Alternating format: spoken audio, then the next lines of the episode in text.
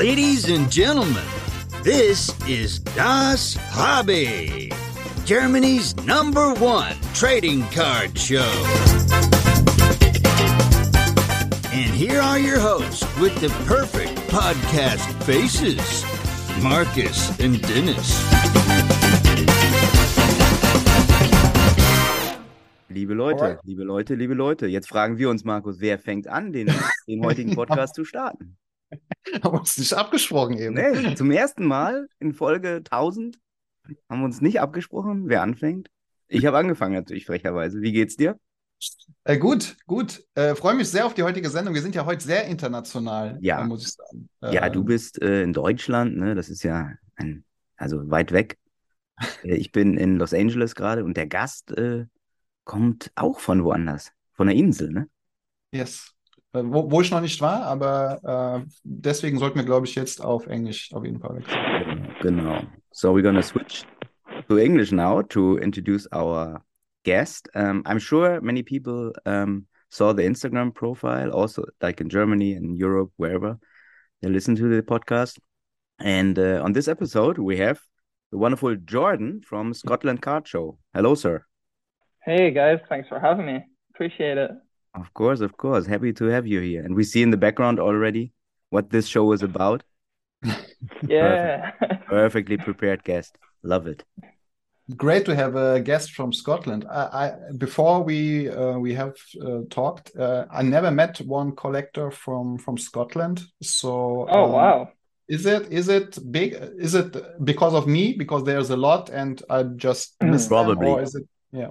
Nah, so obviously Scotland's a small country. There's about five and a half million people. Um, but because uh, the hobby is getting bigger in terms of mainly football and Pokemon. Pokemon's a really big one.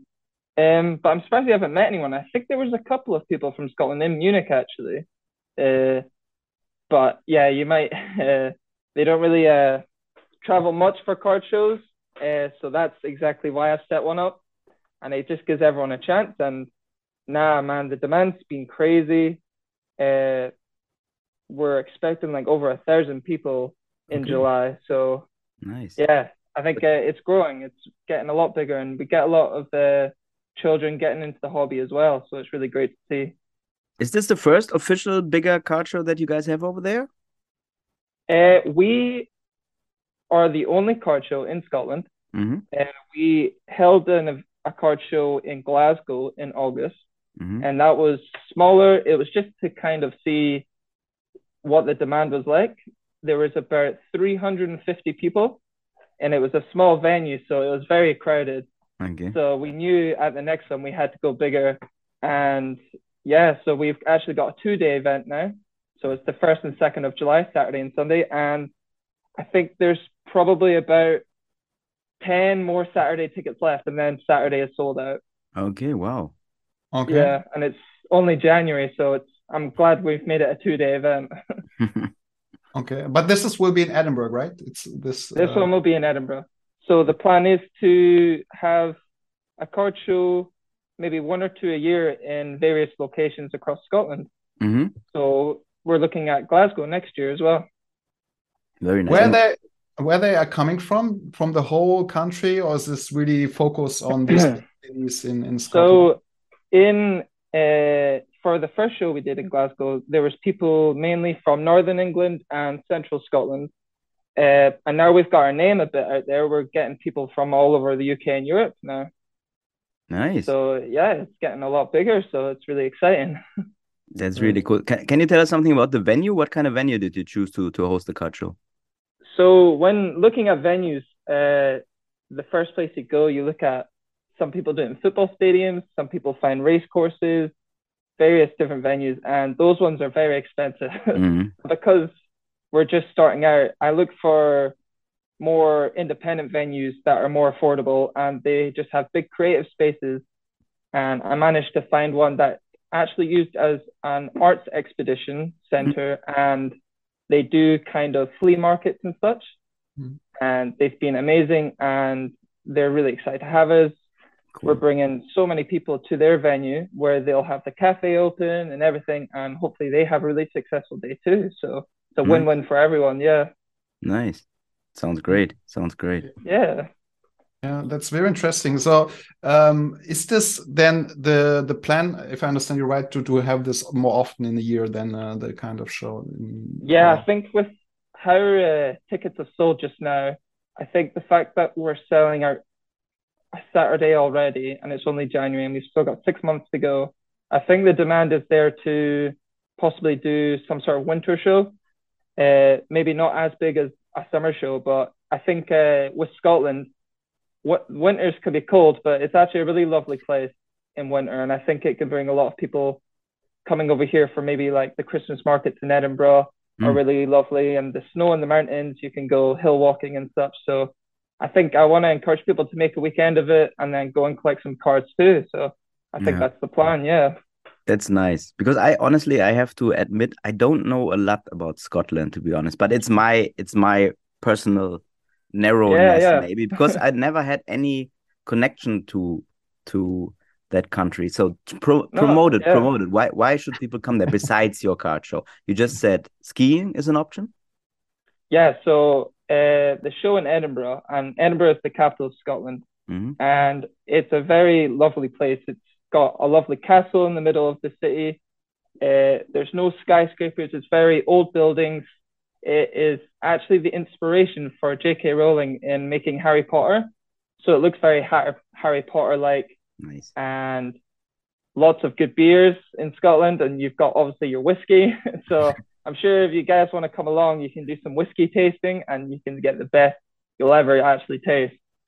Uh, and with Scotland, it's loads of hill walking, loads of outdoor activities. It's a very outdoorsy place in terms of like uh, mountain biking, kayaking, and all that sort. So if people want to come to Scotland, you make make a lovely holiday out of it. And Edinburgh is a really great city, and that's that's that's where I am just now. So nice, very yeah. nice. Harry Potter and whiskey. I mean, what more can you ask for? Literally, no, exactly. lots of sheep, lots of animals.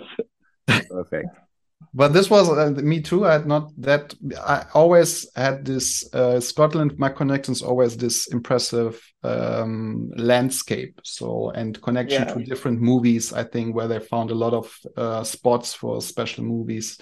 Exactly. Yeah. Yeah.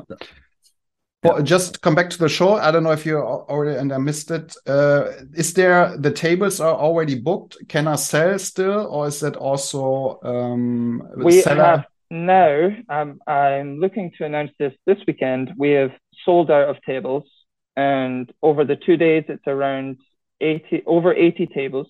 Mm-hmm. Um, and we have some lovely sponsors. Uh, and we've tried to get more Scottish companies involved.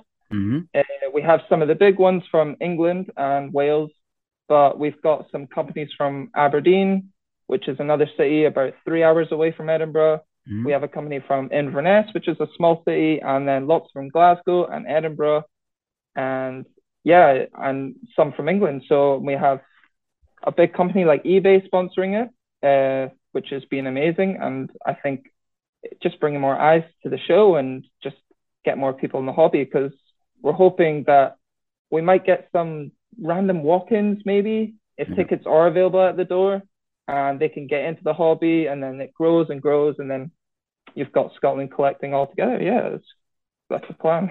but quick, quick logistical question. Are you doing this like all on your own right now? Right now it is all on my own wow. and it's been tough. yeah, I can imagine. Uh, I uh, I work full time as a school teacher. Uh, I study part time in the university. I play basketball. I play football uh, and I also run the show. But I think uh, it's getting a lot, so I think this one is enough for me. But the next one will be bigger, so I will need to possibly hire some people to help. Yeah. Or just use the kids, make it like a project in school. Uh, I work with really, really, really small children. Perfect. Nobody will. nobody will find that. yeah, maybe what's what's about uh, you mentioned now what you're doing uh, beside the card show, school, and so on. What's about the collector, Jordan? What uh, is also so, I uh, I collect everything. I collect mainly football and Pokemon, hmm which is quite weird because normally people either collect one or the other, but I collect everything. Uh, I collect a lot of the Scottish football cards, which I was selling in Munich, and may I just say they were quite popular. Like, Oh, really? Okay. yeah, like I met, I sold somebody uh an autograph card from a player in Aberdeen. I don't think they had a clue who they were. I think they were just happy to get an autograph card. But yeah, there you go. uh, yeah, I've been collecting uh a lot of the Scottish cards, and I started to get into the World Cup Prizm when it's a little bit more affordable now than when it first came out, because that was crazy expensive, and I just couldn't afford it.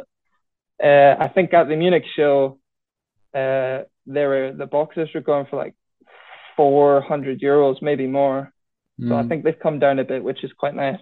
Mhm. I was actually flicking through, and this card was actually just in a pile, and it's uh, after the World Cup. It's an Alvarez card, Okay. new era. Uh, Nice. And I was Yeah. just looking, and there's nobody in the UK selling these because you always look, and it's on eBay. It's only people from like Germany and Europe, but nobody in the UK. So I need to start putting stuff on eBay now. I'll be Yeah. So, but but what got you into the hobby? So, how did you start collecting?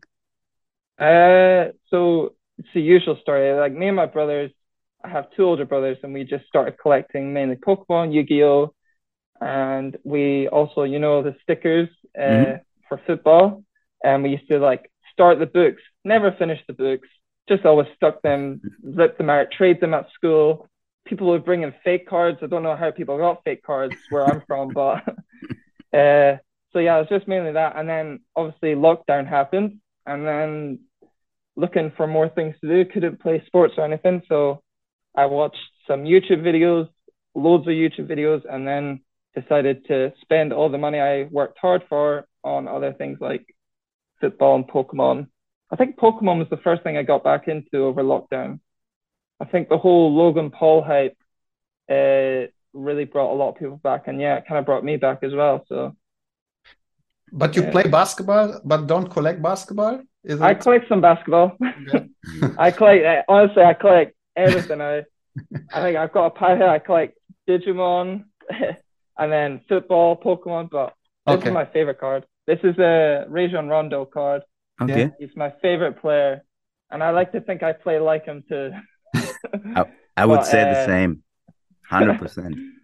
He uh, he's a phenomenal player, and I I really got into watching basketball when he played for the Celtics.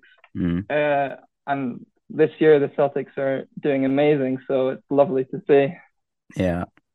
Yeah, I, I also think Rajon Rondo, he has this smooth and very intelligent Ah. style of playing, like very intelligent. Yeah. He's like all round. He can he can score baskets, but he can get like 20 assists or something Yeah. every game. He gets steals, and he's got such long arms, so he like does all these fakes. Oh, they're amazing. Yeah. Yeah, hundred percent. And it's a cool name, Rajon Rondo. It's a Yeah.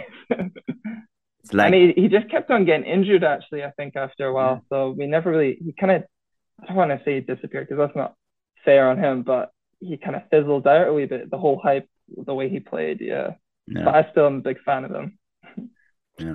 How is the the hobby? I don't know what you recognize here in in Germany, but uh, how is it in Scotland? Um, you you mentioned before some there's a lot of collectors, Pokemon, and also sports. Yeah. But how easy is it in Scotland to get products or um, to find trade partners? Uh, Yeah. Is it eBay the spot also in Scotland where you buy your cards? Is there Mhm. special Scottish platforms? Bring help us to bring us a bit in the yeah so in scotland there are no collectible card shops we Okay. have no shops Okay. we have shops that sell Pokemon in such of like game shops and geek shops.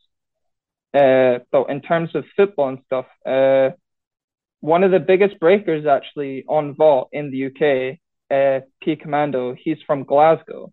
So Mhm. it's actually a Scottish company, and he's one of the biggest breakers in the UK that breaks basketball, football, uh, NFL, everything. He he's one of the biggest breakers, and I think a lot of people in Scotland will watch his vaults and just like bid and such. Uh, but in terms of uh, people going to like buy stuff, sell, this is the card show. This is where people go to now start trading and buying cards. And I think the more regular shows we do, it actually makes it more accessible for people because I think it's quite hard. And I think people will maybe have to fly down to London to get cards, or yeah, like you said, it's just eBay and Vault. So it would be nice if a card popped up, a card shop popped up, popped up. But right now, it's the Scotland card shows where you gotta go. nice. Well, where you want to go to. You don't have to, but you have you want to go to Scotland Card Show. yeah, exactly. If you wanna, yeah. But you you were you said you were in uh, Munich. Uh, you also visit some other countries with your Scotland Card Show. Uh, so far, it's just been Munich, uh, and that was kind of just to promote the show and uh, let everyone know, like put Scotland on the map a wee bit. Um, and I think I've actually just booked some time off work to go to the next Paris show. Mm-hmm. Uh, I think that's just popped up in uh, May. So I'm really excited to go to that because I saw the last one and it looked really good fun. I've always wanted to go to the the Nordic card show in Copenhagen as well. That looked really good. So uh, I think the next place we got hit is America, but we'll see. Yeah, I mean, I saw you guys are doing the card trip to America. I think. Yeah, uh, actually, um, uh, Burbank is in February, I think, uh, and uh, yeah, it's one of, beside National, I think one of the biggest in in US. Yeah. Um, uh, national, of course. I never been there as well in the National or Burbank, so uh, hopefully this uh, year this will be the first time. But um, yeah, car trips. we also offer a tour to Burbank, later also to National, and that's so cool.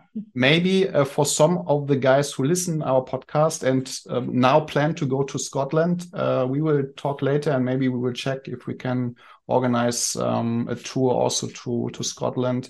If there's really also cool. tickets available, you said uh, it's just Sunday. Um, yeah, we will check. Yeah, yeah. Well, we can talk after. Yeah, but uh, and I also saw for your trip to Burbank, you're doing an you're going to watch an NBA game as well that's the plan. Yeah, that uh, we will. Oh, I, so cool. I I think it really makes a lot of things with all um with all these trips that you like like you said you combine it with other stuff. I mean, if you make the trip to another country, yeah. it would be not a waste of time, but take your one or two or three days to see the yeah. local environment, see the nature, see yeah. the cities. And I think what what you brought up is very interesting, and that's also Marcus, if I understand your the the concept correct. You want to combine with, I mean, the card show is great and it's the center of the trip, but you need to do other stuff when you make these trips. Yeah. I, it's my personal opinion. Exactly. Yeah. yeah. I think um, but in terms of like coming to Edinburgh and such, it would be a case of you could do like a whiskey tasting tour. Yeah. Or you could go do a walking tour at the castle. You could go up one of the mountains, uh, just explore the city and then yeah, go to the card show for the day, and then at night you can try some of our lovely beer. Oh, a soccer game is there a season now? You you go to soccer games in Edinburgh? I yeah, um, season's just started again after for the second half, but I believe on the first and second of July, I think the football season will be finished by then. No.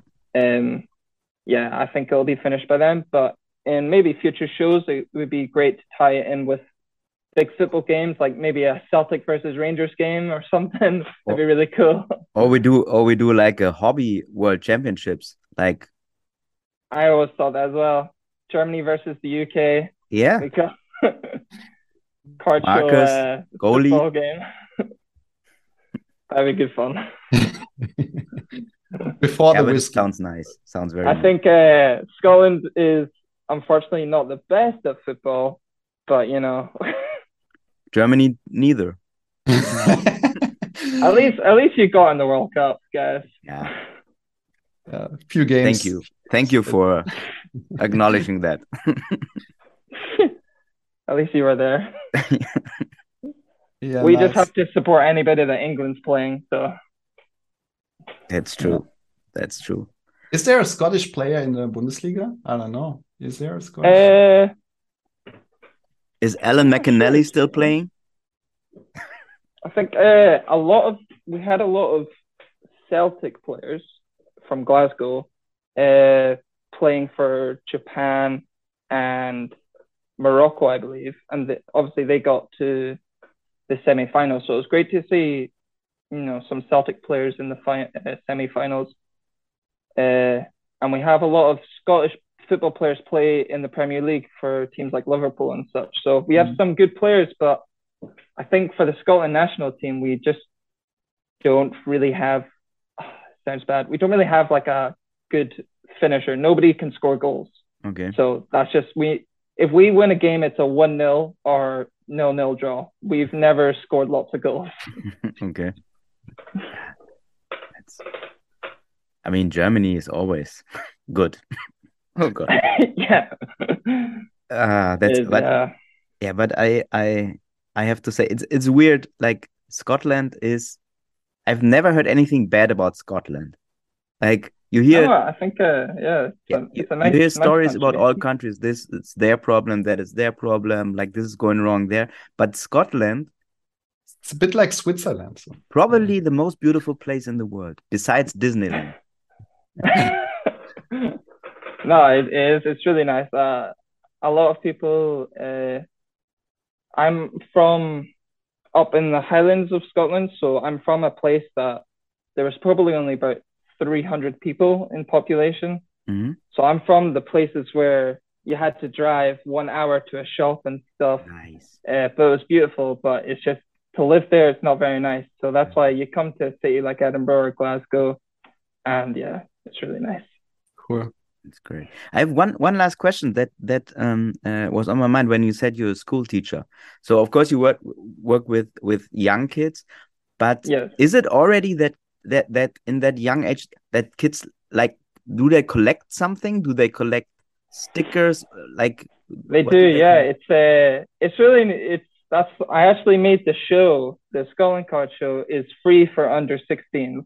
Okay. And that's just because, you know, I don't want to take money for a ticket where they don't have enough money to spend at the show. So I'd rather them save up ten pounds of their pocket money and go trade some cards, go buy some, and just have fun with it. You know, you're not expecting a child under 16 to go buy a 100,000 pound card. Whereas actually in America, I see that. I don't know if you see the videos on YouTube, and these children are hustling. You know, they're doing insane trades. Even I can afford. yeah. But yeah, over here in Scotland, it's uh, it's mainly children collecting Pokemon, uh, and it's me. I'm there like sleeve up, sleeve up, put it in a sleeve, and they're like, nah, it's fine, just like waving it about. I'm like, oh no, because when I I swear, like when me and my brothers were younger, we probably had like we probably had like a first edition Charizard, and we were probably taking it to school, like crunkling it up and just like training it with people. But uh, and yeah, football is always really popular here with the match attacks and tops in terms of collecting the. I think that World Cup, uh, the Road to Qatar World Cup stickers, they were really popular. They were selling out in some shops here, so okay. it's crazy. Mm. Nice. Yeah, very interesting. Marcus yeah. has another question. I see it in his eyes. No, not the question, but I like the that you give it free entrance. I want to say that I like that. Yeah, and I also want to tell people that when it comes to the card show, I do not make money from it. All the money I get from, say, like ticket sales and such, are either invested into making this card show as best as possible, or it's actually going to be invested into the next one to make that even bigger. Mm-hmm. So hopefully, I can afford maybe the next one an even like bigger venue and have more people, which obviously will cost money, and then that's where this money goes. So this is a hobby for me, and it's just so I can enjoy the hobby as well in Scotland. So where I hope a lot of people can there too. Very cool. All informations. You have a website, I think. Uh, I know we, we. Yeah, I think uh, we post on Instagram and Facebook where you'll see announcements and such. I think uh, I have a feeling Saturday tickets will sell out this weekend, so I'll announce that and uh, any vendors or sponsorships that get announced. And we have a website at scotlandcardshow.co.uk. And that's where you can maybe get the link for tickets and see some more information and some photos as well from past show. Mm-hmm. So that's nice to see. I think okay. the last show, it was really sunny in Glasgow. It's 28 degrees. So it got a bit hot. Uh, I don't know what to expect. Scotland, it could be minus 11, it could be 30 degrees. Who knows? But it'll be fun. Nice. Take everything with you. Yeah, you we go. put everything in the show notes and then we Yeah. just take it from there. So thank you so much for your time, yeah. sir. That was fun. No, thanks so much for having me, guys. Thank you. Thank you. Have a great time. Yeah, Bye-bye. I'll speak to you guys later. Cheers. Bye bye.